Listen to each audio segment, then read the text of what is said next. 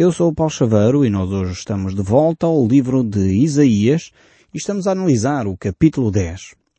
Eu espero que tenham à vossa mão uma Bíblia para poder acompanharmos o nosso estudo de hoje. Sei que vários ouvintes têm este hábito que eu tenho tentado estimular, porque de facto é importante nós olharmos para as Escrituras e podermos ver exatamente na nossa Bíblia o que o texto bíblico nos está a dizer. Eu gostaria só de relembrar que este capítulo aqui, o capítulo 10, está inserido num, num grupo de profecias que Isaías declarou uh, no reinado do rei Acás. Acás foi um rei mau para a nação de Judá. Ele era um rei que reinou uh, na parte sul da nação de Israel. Israel já está dividida, portanto estamos a tentar relembrar um pouco da história de Israel, o contexto histórico em que estes, estas profecias são dadas hum, por volta do ano 700 mais ou menos de, antes de Cristo uh, e temos então este rei mau, Acás, e é neste período que Isaías está a declarar as suas profecias. Esta profecia aqui que nós encontramos uh, enquadra-se dentro de uma série de profecias que vai desde o capítulo 7 até ao capítulo 12 aqui do livro de Isaías. E é neste contexto histórico, em que o povo tem um mau líder à sua frente, que Isaías está a alertar o povo para os passos que estão a dar. É um momento de trevas sérias eh, na nação de Judá, na nação de Israel, onde de facto este rei mau era tão, tão mau ao ponto de chegar a sacrificar o seu próprio filho. Isto nós encontramos uh, descrito no livro de Reis, que nós já analisamos, e é necessário sempre nós termos este contexto. Não podemos uh, deixar de perceber o contexto em que as coisas são declaradas por Deus, porque senão podemos ficar com ideias erradas acerca daquilo que Deus está a dizer. E nós queremos de facto compreender o que a Bíblia diz para podermos retirar dela as lições importantes também para nós, nos nossos dias. E este capítulo 10 aqui é um capítulo extremamente interessante. Nós eh, vamos ver aqui coisas muito relevantes para nós. Talvez eu já disse isto sobre muitos outros capítulos que nós temos estudado aqui, mas na realidade vocês sabem, eu aprecio muito a Bíblia e por isso mesmo uh, acho estes capítulos fascinantes para nós uh, podermos uh, retirar deles as lições. O tema que nós vamos encontrar aqui, o tema central deste capítulo é Deus usa os povos, ou Deus usa neste caso mais específico os assírios. É preciso mais uma vez dar um pouco do contexto histórico para percebermos o que é que está a acontecer. Uh, temos aqui a nação de Israel e a nação de Judá, portanto, dividida já.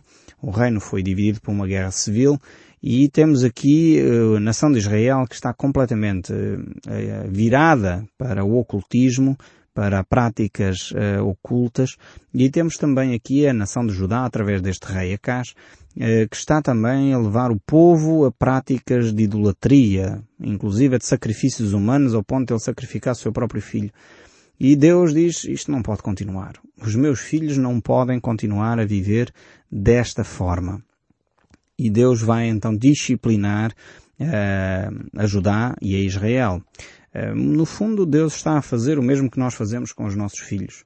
Muitas vezes nós corrigimos os nossos filhos com brandura, com calma, aplicando um castigo suave ou não, mas se uh, o erro persiste, nós vamos ter de aumentar, no fundo, a dose de disciplina para poder corrigir efetivamente aquele mal.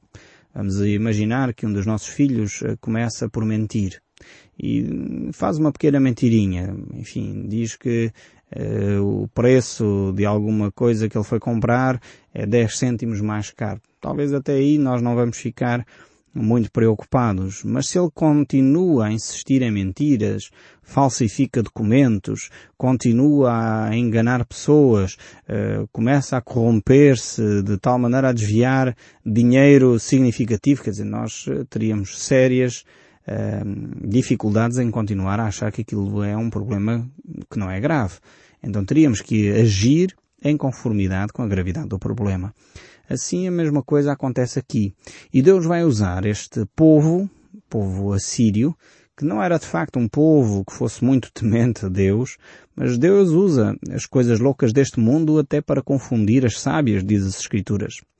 E mesmo assim, Deus usa estas situações para chamar a atenção dos seus filhos. Deus vai usar os assírios para julgar a nação de Judá e Israel. E é exatamente aqui que vemos, por um lado, o amor de Deus, por outro lado, o cuidado que Deus tem para com o seu povo também.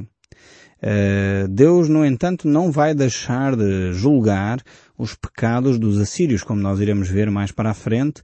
Nestas profecias que Isaías nos vai deixando, nós encontraremos também profecias relativamente à, à nação e ao império da Assíria onde Deus realmente vai eh, manifestar aí o seu descontentamento quanto à forma como eles se conduzem. Por outro lado, podemos retirar daqui destes eh, textos bíblicos eh, relatos que nos apontam para um futuro que ainda não aconteceu. E nesta perspectiva já falamos como é que os profetas de facto agiam. Muitas vezes eles estavam a ver quase como um, retrato ou um cenário Uh, vamos imaginar um cenário de montanhas em que parece umas montanhas atrás das outras e não se apercebe de facto o que está entre uma e outra. Vê-se que há ali qualquer coisa que não bate bem, parece a mesma montanha, mas na realidade são duas que estão seguidas. E era o que acontecia aqui com os profetas. Por um lado, eles olhavam para a realidade, percebiam que havia uma profecia que iria ter o seu cumprimento dentro ou em breve, alguns anos, mas também eh, eles não percebiam, muitas vezes, que esta eh, profecia tinha cumprimento completo milhares de anos mais tarde, que é o caso aqui.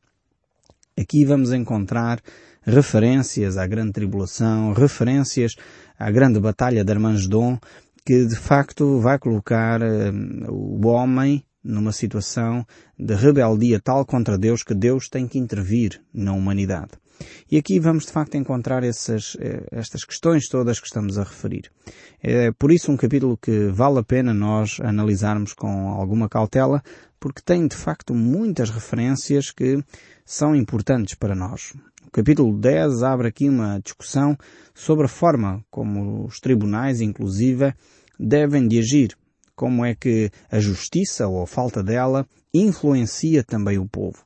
Isto é um dos temas também importantes aqui no capítulo 10. É um dos temas importantes também para nós, na atualidade. Realmente, quando nós vemos que os nossos próprios tribunais não funcionam como deveriam, a justiça não é célere em resolver os problemas, muitas vezes verifica-se que até as leis são torcidas por quem defende ou por quem acusa, de forma que eh, o seu cliente ganhe, independentemente do que é verdade ou deixa de o ser, Realmente quando é assim, eh, fica-se numa situação muito delicada. Precisamos de facto de agir uh, de uma forma justa, de uma forma equilibrada, de uma forma a que a justiça seja realmente baseada na verdade e não na distorção dos factos.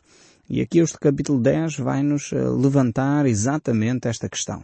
Ele começa, aliás, por levantar esta questão, esta questão tão importante que é a justiça uh, das leis e a justiça no julgar uh, os acontecimentos. Vejamos então este capítulo 10 do livro de Isaías e vamos fazê-lo a partir do verso 1. Diz assim, Ai dos que decretam leis injustas, dos que escrevem leis de opressão. Aqui temos então uh, um alerta, um, uma advertência séria para aqueles que uh, fazem as leis. Então eu estou neste momento a chamar a atenção dos políticos. É importante ver pela palavra de Deus aquilo que Deus está a dizer aqui. Ai daqueles que descrevem, que decretam, que fazem leis que são injustas. E infelizmente verificamos que no nosso país até as leis não são do pior. Realmente as leis portuguesas são leis bastante equilibradas, bastante interessantes. O problema é a aplicação destas mesmas leis. Temos leis que foram decretadas há anos e continuam na gaveta, foram aprovadas, estão uh, supostamente em vigor, mas continuam por ser regulamentadas, continuam por ser aplicadas, falta de aplicação, falta depois de execução dessas mesmas leis. Uh, basta referir, por exemplo, a lei da liberdade religiosa. É uma lei que foi decretada e aprovada em 2001, passados praticamente seis anos uh, desta mesma lei e continuamos praticamente na mesma. Não foi regulamentada uma série de decretos que estão relacionados com esta lei. Continuamos a verificar que há uma série de, de pressupostos que estão estabelecidos nessa lei uh, que continuam por poderem ser executados, nomeadamente, por exemplo, os casamentos nas igrejas.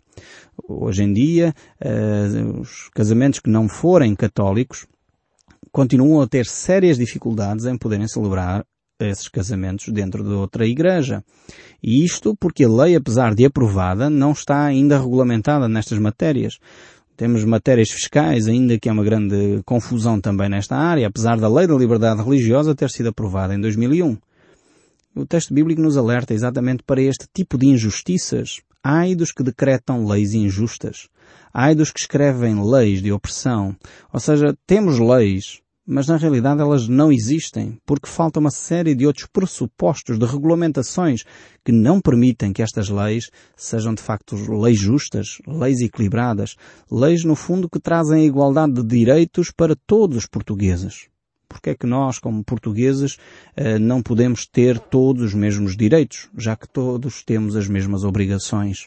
Realmente precisaríamos que o nosso Estado, os nossos políticos, tivessem isto em atenção e pudessem ser uh, políticos, efetivamente, para todos os portugueses e não só para alguns lobbies, não só para algumas elites, não só para um grupo que de facto tem interesses particulares em alguma área concreta.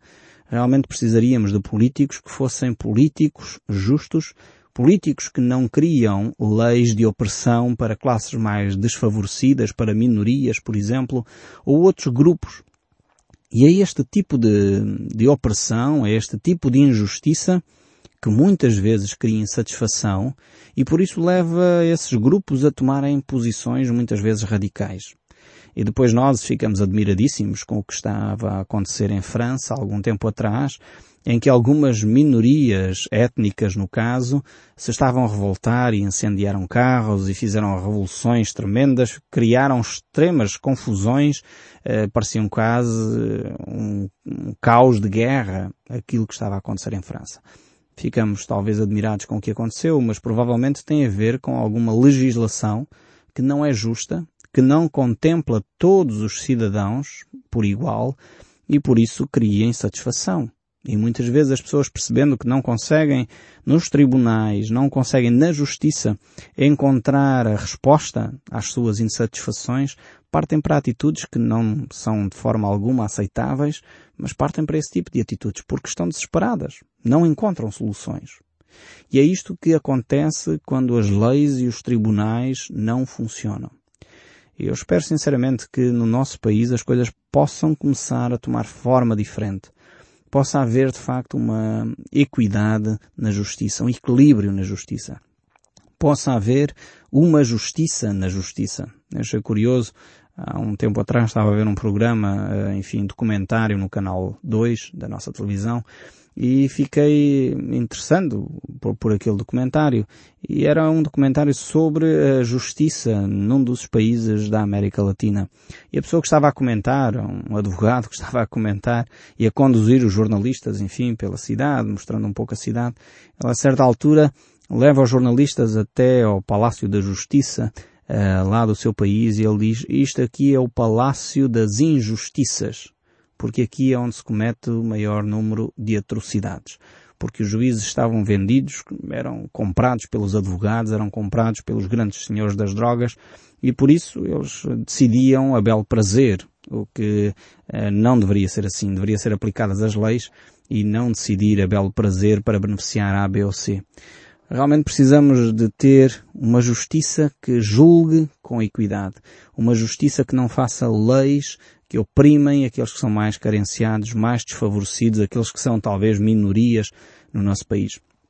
Por esta lógica já de si, eh, seria interessante que as minorias, muitas vezes porque são minorias, pudessem ser apoiadas de forma eh, diferente. Porque como não têm recursos, precisariam provavelmente mais apoios para poderem desenvolver as suas ações. Mas em vez disto, o que nós assistimos muitas vezes é que as minorias religiosas ou as minorias étnicas são travadas por burocratas, por pessoas que querem travar de facto, não simpatizam com aqueles projetos e de facto querem travar esses projetos. Lembro-me de há pouco tempo ter ido a umas finanças aqui, de um dos nossos balcões de finanças espalhados pelo nosso país, e fui lá porque havia uma pessoa que tinha feito alguns donativos para a igreja. E aquela pessoa que estava nas finanças não concordava com isso e então criou ali uma série de problemas. É óbvio que tivemos que invocar as leis portuguesas porque aquele funcionário não tem autoridade uh, para travar e complicar eh, aquilo que são as leis portuguesas. Se a pessoa quer entregar as suas ofertas a uma comunidade religiosa, uma associação de beneficência, uma IPSS, não é porque o funcionário do balcão ache bem ou mal uh, que de facto vai complicar a situação. E o curioso disto é que a funcionária, quando lá cheguei para tentar resolver esse problema, enfim, com o aconselhamento dos advogados, para tentar ultrapassar esta situação, tendo marcado já uma reunião com o responsável das finanças daquele departamento, o que o funcionário me disse na cara é que não achava bem que se desse donativos às igrejas e por isso ela tinha feito aquilo. É óbvio que é difícil ouvir coisas deste género. E infelizmente as nossas leis prevêem uma coisa, mas depois temos funcionários que acham que podem decidir a seu belo prazer. E é triste quando isto acontece numa nação, num Estado de Direito, num sítio onde a democracia e a liberdade deveriam ser bens comuns, deveriam ser bens para todos os cidadãos desta nação. Que Deus realmente tenha misericórdia do nosso país e nos ajude a perceber que devemos ter leis justas e leis que não oprimem, leis que não destroem. E muitas vezes verificamos que não é esse o papel de muitas leis que são decretadas. Mas que realmente passemos a, a avaliar o estado da nossa nação e a verificar as implicações práticas dos ensinos bíblicos que nós temos aqui. Continuando o nosso texto, ele diz assim no verso 2: para negarem justiça aos pobres, para arrebatarem o direito aos aflitos do meu povo, a fim de despojarem as viúvas e roubarem os órfãos.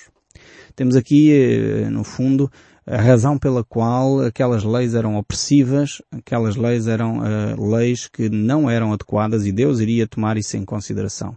Precisamos ter leis de facto que são favoráveis aos mais necessitados em vez de sobrecarregar um povo, uma classe trabalhadora com mais e mais impostos, porque infelizmente os gastos são demais de, uma máquina estatal demasiado uh, burocrata, precisávamos de facto de leis que facilitassem o investimento, de leis que não oprimissem aqueles que são a classe trabalhadora, aqueles que no fundo produzem riqueza no nosso país. Deveríamos facilitar as pessoas que são dinâmicas e ativas para poder de facto ter um país onde há desenvolvimento efetivo uh, na nossa nação, nas nossas empresas e as famílias podem efetivamente começar a ter um desafogo diferente, talvez, do que aquele que têm tido em termos financeiros e termos económicos.